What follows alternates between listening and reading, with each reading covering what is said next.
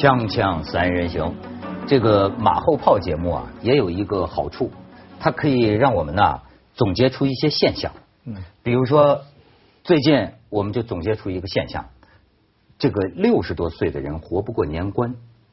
你看，你这话得罪多少人了？不是不是不是。就是说，从去世的人，哎，对我说错了，你这，行行行，哎呀，王你还是什么节目主持人？上百万六十多岁，几十年节目，今天说这话，对不起啊，我向这个六十多岁的朋友们剖 剖腹自尽啊，好像你就六十多了吧？是不是徐老师？吓死我了！不是，你看，都吓坏了。这个主要是这个不是，这打击面太大。不是，这是科学上的这个归纳法和演绎法这个区别，就是说咱们的逻辑上。怎么讲呢？从已经过世的几位受人尊敬的这个这个名名人来看，他们都是没有活过六十几岁。我我明白，就是照理说嘛，一般来说七八十岁的人离去的可能性比较大。但是最近一批明星都是年纪不是很大，最近这几个最近这几个新闻，你知道突破了我的一个迷信，就是从前几年的记录来看呢，哎，就是年关之前去世一些人。这个总去年也是有的，你记不记得去年春节前做节目，我也是说，我说我们这个朋友圈里，特别是有一个收藏界的一个朋友跟我讲，他说哎呀，这个都快到春节了，我们这圈里好几个这个人，好些老师啊什么的，怎么都没活过去这个年关，所以这到今年那天是什么呢？你知道，不光是那几个，就是你可能也知道，说起来我还是有点有点是缘分，就是台湾的一位著名收藏家。呃，叫蔡晨阳先生，当年蔡家在台湾很有名。蔡晨阳先生也是这个一月十号吧，还是就最近，这个突然心梗。这是先逝吧，然后就是我们还曾经一起啊，在在台湾给我过过一个生日，所以我当时听了有点难过。讲了好几次台湾了。我我就跟这个朋友讲啊，然后呢，我的这个朋友就他就说，要不说台湾人还是有点迷信吧。他说，哎呀，这就是啊，年关难过呀，年关难过，我们就感叹。结果你看。我再看出好几个人，嗯，因为我的一个迷信就是什么？近些年我都觉得人类的寿命啊，嗯，你看近些年咱们听到过世的人，老人动不动就九十多，动不动就九十多，对，都好像都是觉得我现在上百的例子也常听。对，我现在就觉得活六十多就好像感觉很短呢，是是吧？但是你看一查出来的，咱咱看一个照片，我给你看看，哎，你看最近啊，十二月三十一号。这个歌手娜塔莉高六十五岁，这个咱们今天想谈的 David Bowie，David Bowie 六十九岁，对吧？我就刚才讲蔡振元先生是六十六岁，然后这个呃亚伦瑞克曼就是那个哈利波特里边那个那个那个演呃演员六十九岁，反派是吧？呃呃，也也不一定，他什么演很多不一样。然后呢，这个知名的这个经呃 Celine Dion 的这个这个丈夫，哎，不知道哎，知名的经纪人圈圈里这个这个是七十几了哈。然后你看最近传出来的老鹰合唱团的，哎对哎六十七岁，这反正就这一两天的事情。嗯，哎，所以你说，哎，我觉得是至少咱们这个对这个 David Bowie 好像有情节。特别跟我讲说，咱们能不能讲讲戴维波？过了，我我那天说要做，我们不是马后炮节目吗？我后来已经写了连载三篇文章。哦，现在陆续出，我那个那股劲儿已经过了。对，你你你那个文章可没看我们节目的人多，所以你你可以跟我们讲讲。那个比较能够写的深入些嘛，就因为我觉得很难讲 David Bowie 的原因，就是因为在在尤其对着大陆观众啊，因为我发现大家的情节会不一样。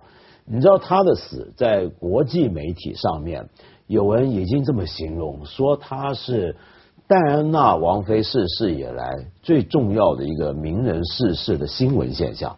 但你比如说，一般中国老百姓大概没这个感觉。那主要就是因为对他的认识各方面接触不一样。那我先讲为什么说像戴安娜。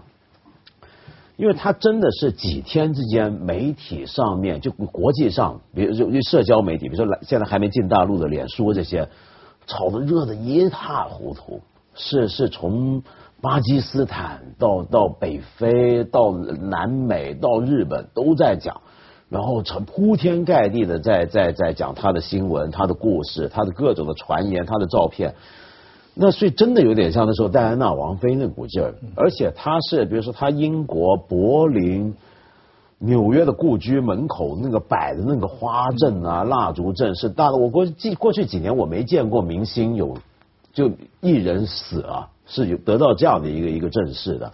嗯，但但我觉得她跟戴安娜有非常不一样的地方，就是说戴安娜王妃死的时候呢，当时全世界的人怀念她、记忆她的理由差不多。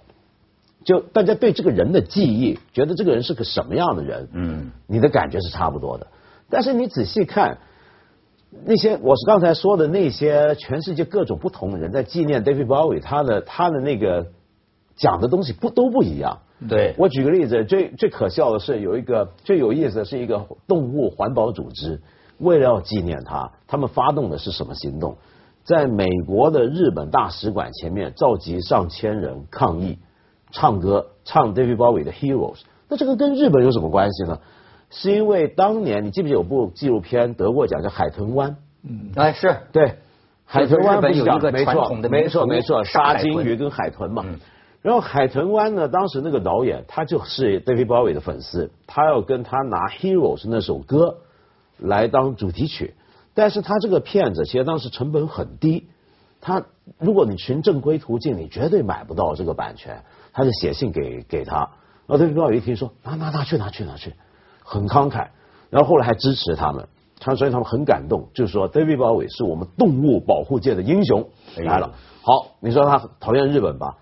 那日本那边又怎么样呢？日本又说，当年 David Bowie 在七一年穿的那时候，日本设计师刚刚踏入国际时装界，其中一个干将就三本宽斋嘛。穿那时候三本宽斋的巴黎时装秀刚上，David Bowie 就穿他衣服，然后迅速带红。然后后来 David Bowie 还在京都住过一段时间，然后轮到日本人民说他是我们的人了。嗯。然后跟着德国人又来了，柏林说是你说什么？David Bowie 是我们的养子，说这个当年他最好的三张唱片就是在柏林做的，他在柏林对在柏林柏林住了那么久，然后跟着呢墨西哥。我看到一帮墨西哥的乐评人就说他跟我们关系可深了，又怎么深呢？他说当年他到我们这演唱，然后就跟我们在这公开批判美国，把墨西哥当后院，瞧不起拉美人民，然后还去说他去凭吊人民画家 Viviela 那个壁画，还在前面合影，鼓励我们墨西哥人民独立自主的精神。就所以就是变色龙嘛，对他什么人都跟他能拉上关系。我一般新闻媒体讲，就是说是七十年代华丽摇滚的那只是非常小的一个，那只真是只是他的这个一面。哎，徐老师，你对这个人什么认识？他呃，大岛渚有个电影跟坂本龙一 kiss，对，没错。嗯，他这个两个男的 kiss，这个他这个双性恋，嗯，他的造型，我的印象里边就是。他不单是以歌，他同时又是表演，他他的这个造型跟他的歌的结合是很特别，而且有点就是说，如果我们说不尊敬哈，就是他是比较娘，就比较搞不清楚，有点像同性恋，但他又不完全是同性恋，就双性恋。没有，他后来又否认。我觉得这个恰恰是他最有意思的地方。为什么？因为。当初在同性恋很成禁忌的时候，他告诉别人跟记者说：“我从来就是个同性恋，我从来是个同性恋。”但他再过一阵子婚，对不对，然后呢，再后来，对，再后来呢，等到同性恋大家都觉得没什么的时候，但是你知道同性恋圈子啊，尤其美国、欧美同性恋圈子有一种很奇怪的现象，大家大家觉得说我们同性恋是被歧视的，我们是被压抑的，我们今天出柜，我们站在一起。但是如果我们中间有一个人被我们发现啊，他。他又男又女，双性恋这种人叛徒是叛徒。叛徒在那个时候，David Bowie 说：“其实啊，我不说谎，我从来都是双性恋。”然后再后来呢，当如果一个同性恋者双性恋也被接受或者不爱被接受，那大家呢，如果那个时候都说。呃，变成怎么样？一个人如果又回到异性，那就是叛徒中的叛徒。嗯嗯。而且比如说你，你知道像美国啊，你去三藩市、旧金山，你看他们穿那个奇形怪状，你一旦是这个造型，你就得这个样，你不能够忽然变成一个很阳刚的哥们。嗯。结果，David Bowie 在过了这个阶段之后，忽然又变成一个帅小伙，穿那个马甲背心，又跟大家说：“其实啊，我过去是装的，我从来是异性恋。”我是一个躲在衣柜里的异性恋。这个 David David Bowie 啊，他其实就是个变，而且而且就总在颠覆你。他就是，而且就是你从时尚 fashion，你知道今天中国人，我觉得对于这个 fashion 这个词儿的理解啊，我们需要重新正一正，就是不是那种俗气的东西。比如说在英国人看来，就说你要 fashion 呐，就说这个时尚啊，那是相当前卫的，那是一个人能敏锐的知道这个这个触觉，引领潮流，这简引领潮流，而且呢，他每一个时代。他都有新的衣服、新的造型、新的的这个这个音乐，而且他非常敏锐的，哎，这种人我觉得有天赋。你比如像我，我就抱残守缺了，我就是活在我我这岁数上了。戴维·鲍伊这种人，他是那种啊，最新流行的东西啊，他能看出一些消息。嗯，比如说你可能他可能最新都流行什么音乐，他听听他听听，他能捕捉到这个时代有些什么新锐的信号。你知道他是呃，他有一句话很有意思，到就是到了他晚年，也有人评论他再出的东西也很好，但是好像是有点追不上了。他当时他有一句话，他说：“我就是那种坦然的啊，让时间改变我，这时间一直在改变我，但是现在我可能追不上时间的脚步。”这个 David Bowie 这个讲的话。你知道我对他的，我我我听过他的演唱会。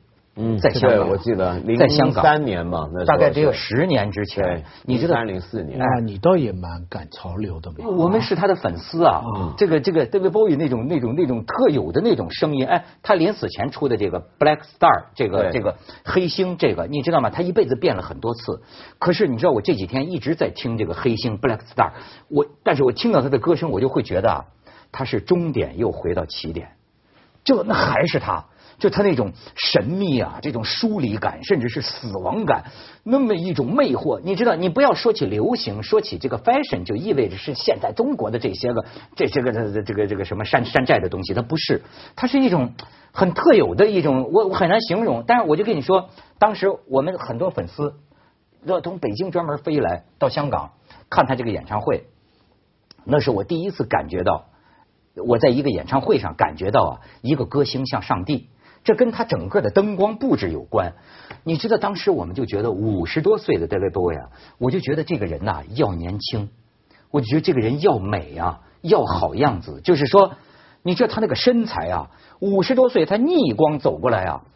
完全，因为我离他大概有五十多米，我觉得那是个二十多岁的小伙子。嗯，包括往那儿站着，这个唱歌之间是跟大家聊几句，就一手斜插着腰，一手这，完全是那种小伙子帅哥呀！你现在你那些小鲜肉在他面前你都嗨脸，臊红了脸。就是当时你知道，当时就出来，因为都是他多年的这个粉丝啊，就是，然后这个舞台哐就打亮了，所有就像。要你像一轮太阳一样，这个光线照着这个全场，然后这 David Bowie 中间大幕打开，David Bowie 就穿着那种黑的，也不知道什么一种衣服，那身材咵咵又放松，又悠然，好像在哪儿，在我忘了是在会展中心，好像会还是在机场的一个我我忘了那地方，对，啪啪啪就走出来，逆光走出来，非常清，要背后就像一轮太阳一样，哎呦，我当时我一下知道就这种所谓这种。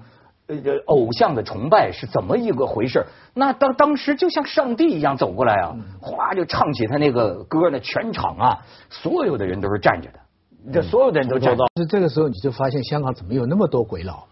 对对，没错。你就好像这这是在哪个国家？对不对？对对对。凡看这种演唱会的时候，你就会惊呆了。所以我就没看清。第二天我看香港报纸，我才发现，我说啊，脸上是有些褶子。当时看演唱会，因为老是逆光，我看不清他的脸。嗯。我自始至终，我觉得这是个小伙子。你说这个更没看清他的眼睛吧？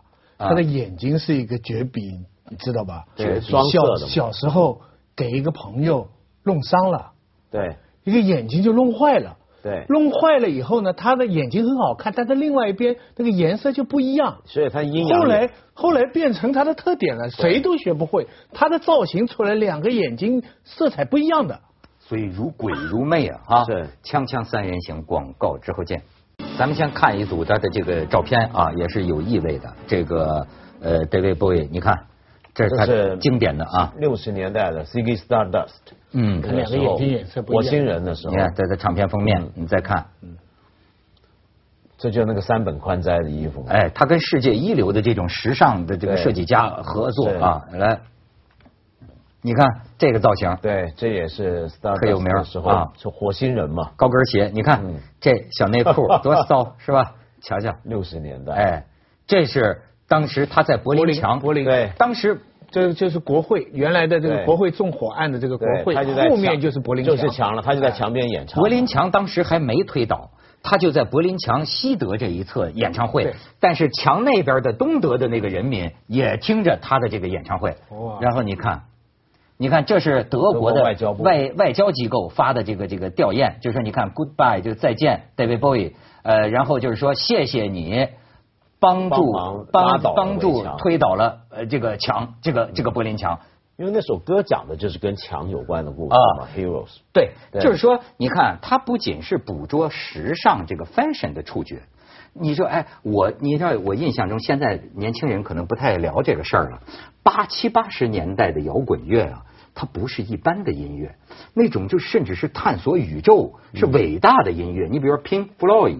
对你甚至可以把它当成某种交响音乐的情怀去理解。是，他那个你你比如说他紧跟着政治的触觉，比如说那个时候他说太空太空人，那个正是美国登月的那个时代，太空时代。然后你比如说推倒柏林墙这种时代，它是跟着这个时代的这种主题潮流在变换。所以我觉得为什么就是有时候呃你会发现国内的乐迷啊，或者一般尤其一般听众对他的那个感觉。是有隔离的，甚至国内乐评人有时候我看他们写的乐评，也让我觉得大家差距还挺大。你比如说，我举个例子，像像有一位乐评人在回忆他的时候，就悼念他，就说到，其实他的音乐呢，从来也没多好多火。比如说说他的没什么流行歌在对，没什么流行歌，没有上过什么标版的那个呃榜啊，在美国没有太多。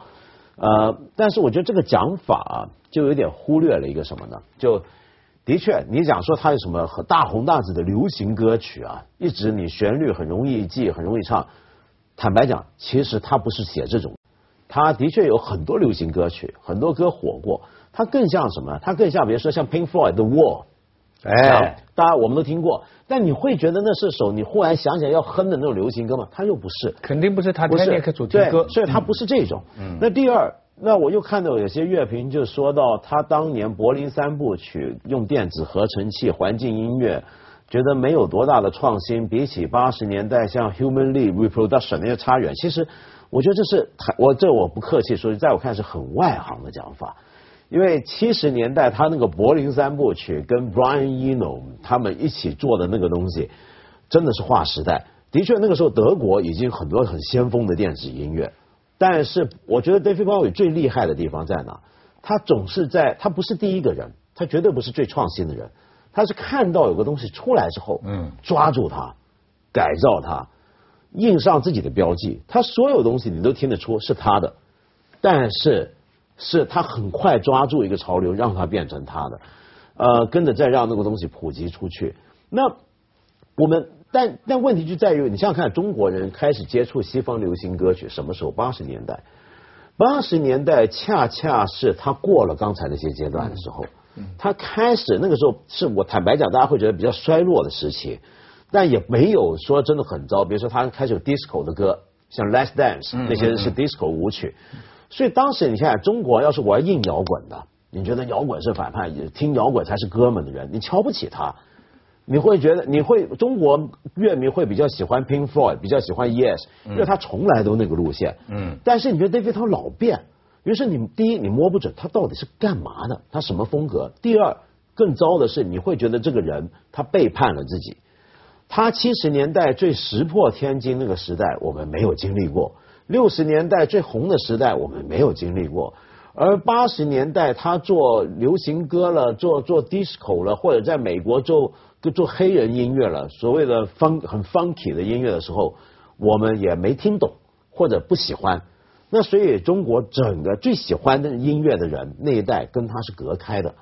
那么在一般老百姓又由于他没有那种很悦耳的流行曲，就隔得更远嘛。嗯嗯。八十年代中国人开始接受的是 Michael Jackson，对，马多纳，还有 When。哎，马多纳还有还有谁啊？Whitney Houston，嗯嗯对啊，那些就是比较比较影响比较大，很多人就听到。但其实，在音乐史上面来讲，是完全不可同日而语的。因为你刚刚讲到他那个变色龙啊，我觉得有一点是很多乐评常常讲的，说他，比如说我看很多乐评说他总是改变造型，他的音乐跟他的表演那造型是很统一的。但其实我觉得这里面大家忘记背后还有一点，就是他作为一个创作，有点像小说家或者像有一类小说家或诗人啊。嗯。他创作是这样，我在创作的时候假想我是另一个人，而我创作出来的东西是由另一个人创作出来的。他其实是这样。当他今天决定我是个火星人的时候，他为什么他的形象、音乐、舞台表演都那么统一？是因为那个时候他会有点混淆自己角色，他真把自己变成一个火星人。所以说，你说对他这种人来说，什么双性什么这都是小 case，就是对对对无限可能性的那种突破和这种挣扎呀。所以，所以他会老碰到问题嘛？你比如说有一阵子，他把自己叫做 The Thin White Duke。就是呃瘦的白人公爵啊，白人伯爵，这是什么东西？瘦白公爵是什么呢？那个时期他那时候常挨骂，因为他当时说我在探讨的是一种纳粹的美学，他觉得希特勒是世界上第一个摇滚巨星，被人骂惨，但其实没说错，你想想看，那个 那其实希特勒的演讲术跟你刚才形容的演唱会啊。他觉得那个太有意思，他要探索那个，但是你听得出来他在讽刺，因为他说什么？他说我这个新的这个形象，他形容自己当时，后来他说我又改变了一次我的人生。那个时候他说我是个什么样的人呢？他说我是一个超级雅利安人。哎呦，对。但是再下一轮，他又忽然说自己是犹太。对，就是说这个人呐无定型，而且呢，你看到了最后。这个我都觉得好像是有些人注定就要过这样的一生，呃，跟癌症挣扎一年半，然后最后出一个专辑向大家告别。就在他临死前两天，两天发了最后一个单曲，那个单曲的歌词啊，完全就像是告别。我在天堂向你们告别，这样走，咱们听一段。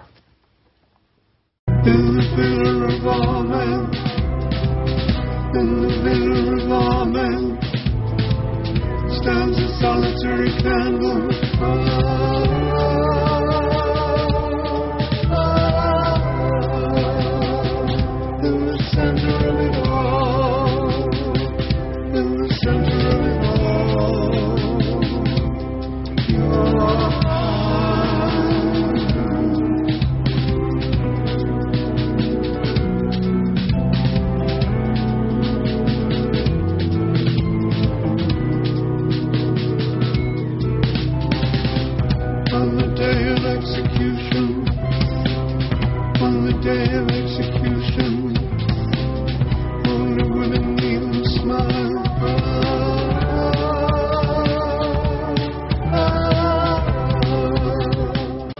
很多人都说呀，他的这个死啊，让人这个重回怀旧这个八十年代。嗯，其实我觉得中国人在接受音乐上面啊，呃，就是有点错过了西方的很多个年代，对对吧？但是呢，小圈子的人，比如说，我就记得当年啊，我们看那个平克·弗洛伊德，就是这个七八十年代的这种伟大摇滚乐队，嗯那个看得如痴如醉，那跟今天音乐的概念完全不同。